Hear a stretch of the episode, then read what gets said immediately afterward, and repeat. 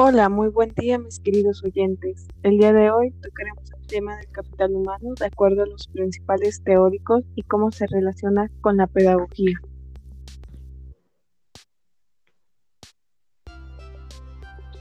Hola, buen día oyentes. Mi nombre es Andrea Ortega y me encuentro acompañado, acompañada por Fátima Lárraga y Ana Hernández.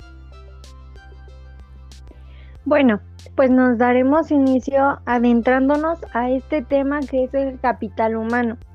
Les explicaremos un poco de lo que más o menos hablaremos. Uno de los puntos a tocar serán los conceptos expuestos por los principales pensadores de la educación, como una misma sociedad de los tiempos del surgimiento. De estos pues hablamos de Karl Marx, Emile Durkheim y Max Weber, se denotará cómo es que surgieron los roles de la escuela y cómo es que estos se perpetúan sin darnos cuenta. También hablaremos de la propuesta que nos da Max del nombre del capitalismo.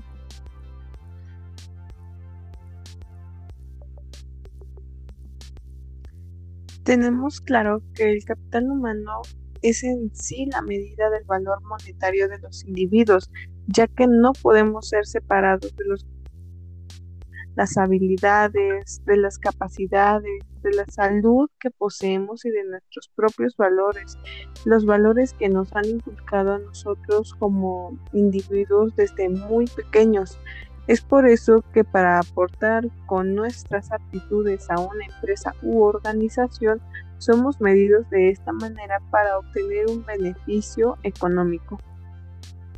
Y es que tienes mucha razón en lo que todos nos dice y si nos damos cuenta, pues Karl Marx lo dice claramente, que todo en la vida es una mercancía, pues todo tiene un monetario incluyéndonos. Y es que si nos ponemos a analizarlo, la verdad solo pensamos y todos sabemos que tenemos en la mente que invertir en nuestra educación va a ser algo que se nos regresará monetariamente. Que si tienes una mejor educación, encontrarás un mejor trabajo y mejor pagado. Que entre más títulos o más grados de educación tengas, será por lo que invertiste y por lo tanto será lo que se te regresará en economía. Y tienes mucha razón en lo que dice, en lo que también tú dices. Nos ponemos a verlo y analizarlo también nosotras. Es este así por lo que muchas personas muchas veces estudian buenas carreras o buenas licenciaturas, pero no aspiran a ser más, a llegar más lejos o más alto, ya que pues desde, técnicamente desde niños, dice que se tienen que conformar con lo poco que pueden llegar a ser, porque se les enseña que tienen que seguir siempre un orden dentro de la sociedad. Efectivamente, y hay un claro, claro ejemplo en el que podemos darnos cuenta que, por este, es decir, que en las escuelas de educación de superior, aparte de los 20 años como mínimo por laborar ahí que te piden para jubilarte, tienes que pagarle al ejército el doble de años de la carrera que estudias. Es decir, que si en aparte hiciste tus exámenes para entrar y demás, y te quedaste, cursas de años más o menos este, en esta carrera, más aparte de que cursas, los multiplicas por dos y eso es lo que le vas a pagar al, al ejército trabajando para ellos, aparte de los 20 años que son para jubilarte. Además, este lo que aquí se puede ver es que ciertamente nos ven como el capital humano que obtendrán al invertir en educación de los individuos y la manera en que estos los convierten en servidores exclusivos para por las aptitudes que poseen para el ejército. No vemos médico egresado de un plantel militar ejerciendo su, su carrera en IMSS, en un ISTE o algo por el estilo. Lo vemos siempre en, en los hospitales que son pertenecientes a este cuerpo. Sí, tienes toda la razón. Razón. Pero si lo vemos desde otro punto de vista, Weber nos dice que la escuela, la familia y la iglesia son las mayores sociedades dominantes y que estas a su vez también son excluyentes, ya que de alguna manera son las que dicen qué es lo que está bien, qué es lo que está mal, dándonos a entender que somos dominados por una sociedad capitalista. Exacto, el capitalismo que es lo mismo que nos mencionaba Ana. Es la falta de conciencia de las clases sociales, pues nos hacen creer que todos somos iguales y la realidad es que no es así. Sabemos que hay todavía en estos tiempos hay a quien lo esclavizan, es muy feo. Y esclavizante me refiero a esa parte en que los productores les pagan muy, muy poco a sus trabajadores y que nosotros les consumimos sin darnos cuenta. Para ellos nosotros somos los que generamos el capitalismo y es bien cierto porque pues realmente si tú compras unos tenis de marca o algo así, tú le estás produciendo a la empresa que genere más esa esclavitud hacia sus trabajadores. Ahora bien, nos ponemos a ver que la escuela también contribuye a eso. Pues eres mal visto si no estás a la moda o no traes, no traes unos tenis de marca, te hacen menos. E incluso los grupos sociales que se hacen dentro de la misma escuela. Ahí vemos que te marcan un rol que debes cumplir según tu sexo, la fuerza y las capacidades. Regresando a los trabajos que tenemos durante la educación, nos dicen que a lo mejor la mujer no puede ser una arquitecta porque no tienes la fuerza para hacer lo que el arquitecto hace. Entonces ahí nos damos cuenta que tenemos un rol bien marcado por la sexualidad. Efectivamente, de esta manera nos podemos dar cuenta y a su vez dar pauta a la relación con la pedagogía, ya que bien sabemos que el capitalismo nos habla sobre lo que consumimos realmente en nuestro día a día y de cómo siempre busca la mano de obra barata para que a su vez sus ganancias incrementen. Es como tú dices, nosotros estamos diciéndole a los productores que sigan produciendo más ese producto al nosotros seguirlo comprando. Pero no sabemos qué hay detrás de, de esto, que quizás en la India, es una suposición, en la India a los menores de edad, debido a que a la escasez económica y demás, les pagan una miseria de salario para que ellos produzcan y ellos al venderlo en otros países dobletean lo que invirtieron. Y además así estamos haciendo más ricos a los ricos y a su vez más pobres a los pobres.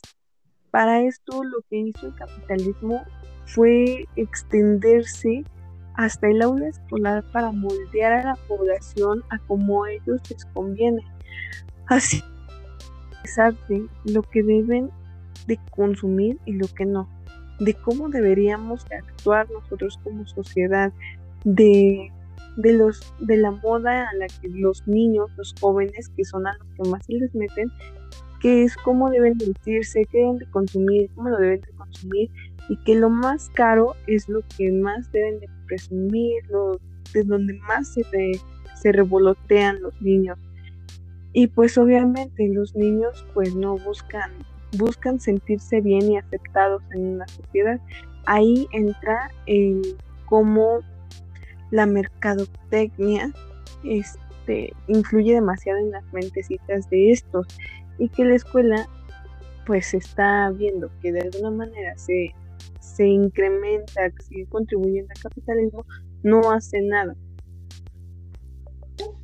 Exacto, y si nos damos cuenta, desde niños se les programa para adaptarse a la sociedad. Y hasta muchas veces los mismos profesores son los que influyen también en estas en esta adaptación. Porque se les porque son los que les dicen en las sobre todo en las escuelas no tienes que hacer esto porque yo soy tu profesor y yo lo digo o no puedes hacer esto porque si no estás mal y antes se recalcaba mucho eso si nos ponemos a pensar antes era más de no puedes participar y no me puedes corregir entonces es así como nos como se programan a los niños para que siempre obedezcan las órdenes, sin importar lo absurdas que éstas sean. Por lo tanto, cuando salen ya del sistema educativo, ya tienen una idea clara o ya tienen la idea grabada en su mente de que si no hacen lo que se les pide, y como se les pide no van a llegar a ningún lado, o, o los pueden llegar hasta despedir de donde están trabajando, lo cual tampoco está bien y no está correcto no está bien, simplemente por el hecho de que, ¿por qué tenemos que programarlos para que no este, lleguen a hacer algo más, sino que se conformen con lo poquito que sí, que sí. Tienes mucha razón, Andy. Y si nos damos cuenta, creo que aquí tú empiezas a hablarnos de la escuela tradicional que viene desde hace mucho tiempo y que siempre es así como, tú no hablas, tú cállate.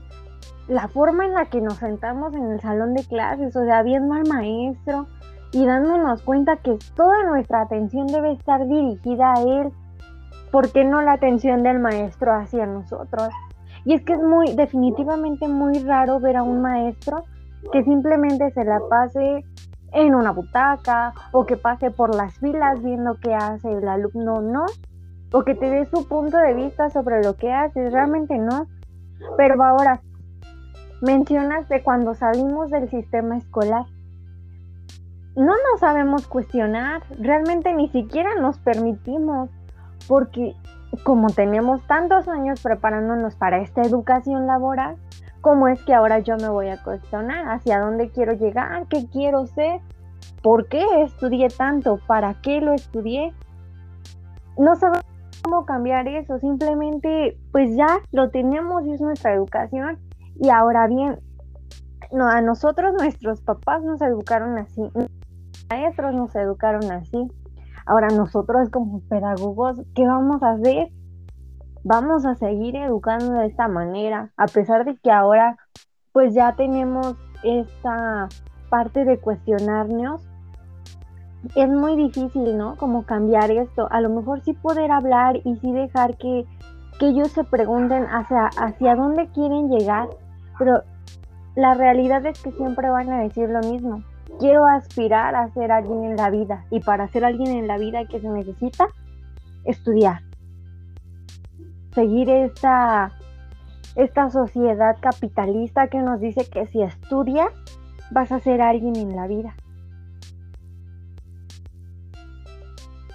Así es, es ahí donde nos adentramos a que la única verdad que existe y la única base de lo demás que somos nosotros es la del maestro.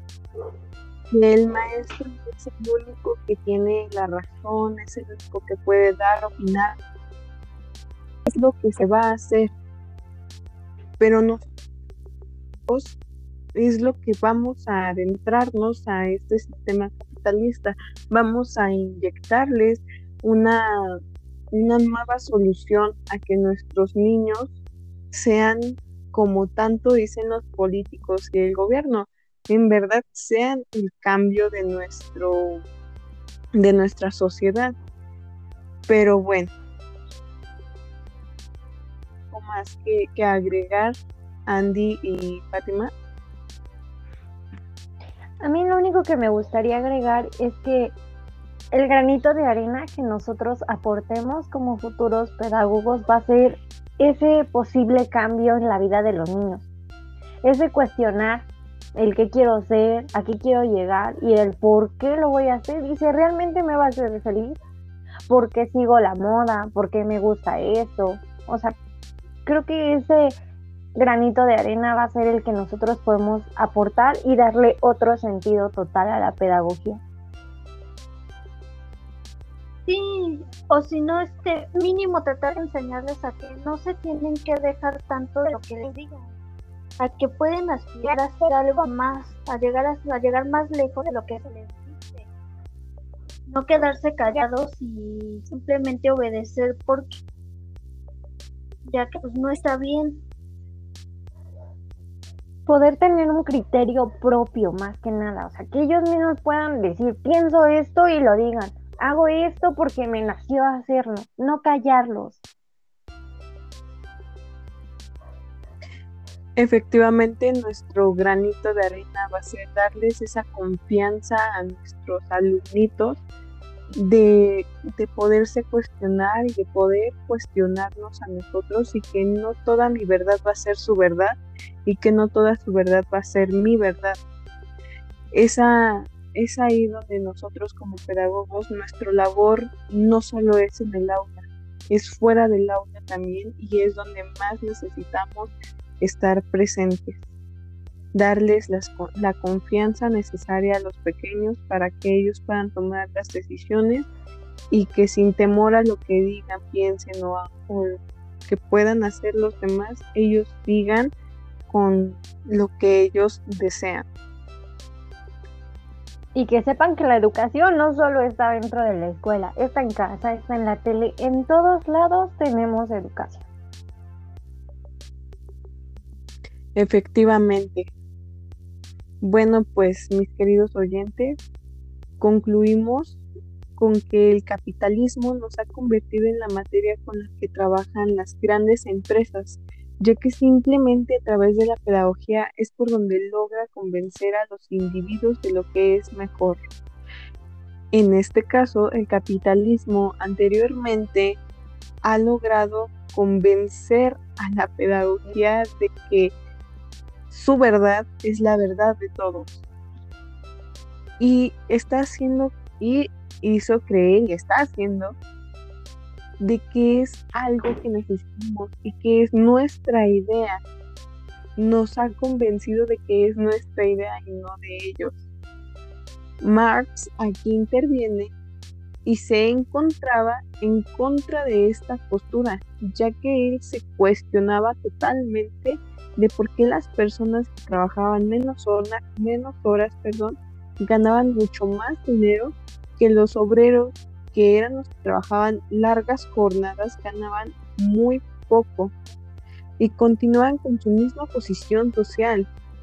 Es por esto que el capital humano se encuentra en la educación al moldearnos con el molde que al capital les conviene. Nos vemos en una próxima emisión. Hasta luego.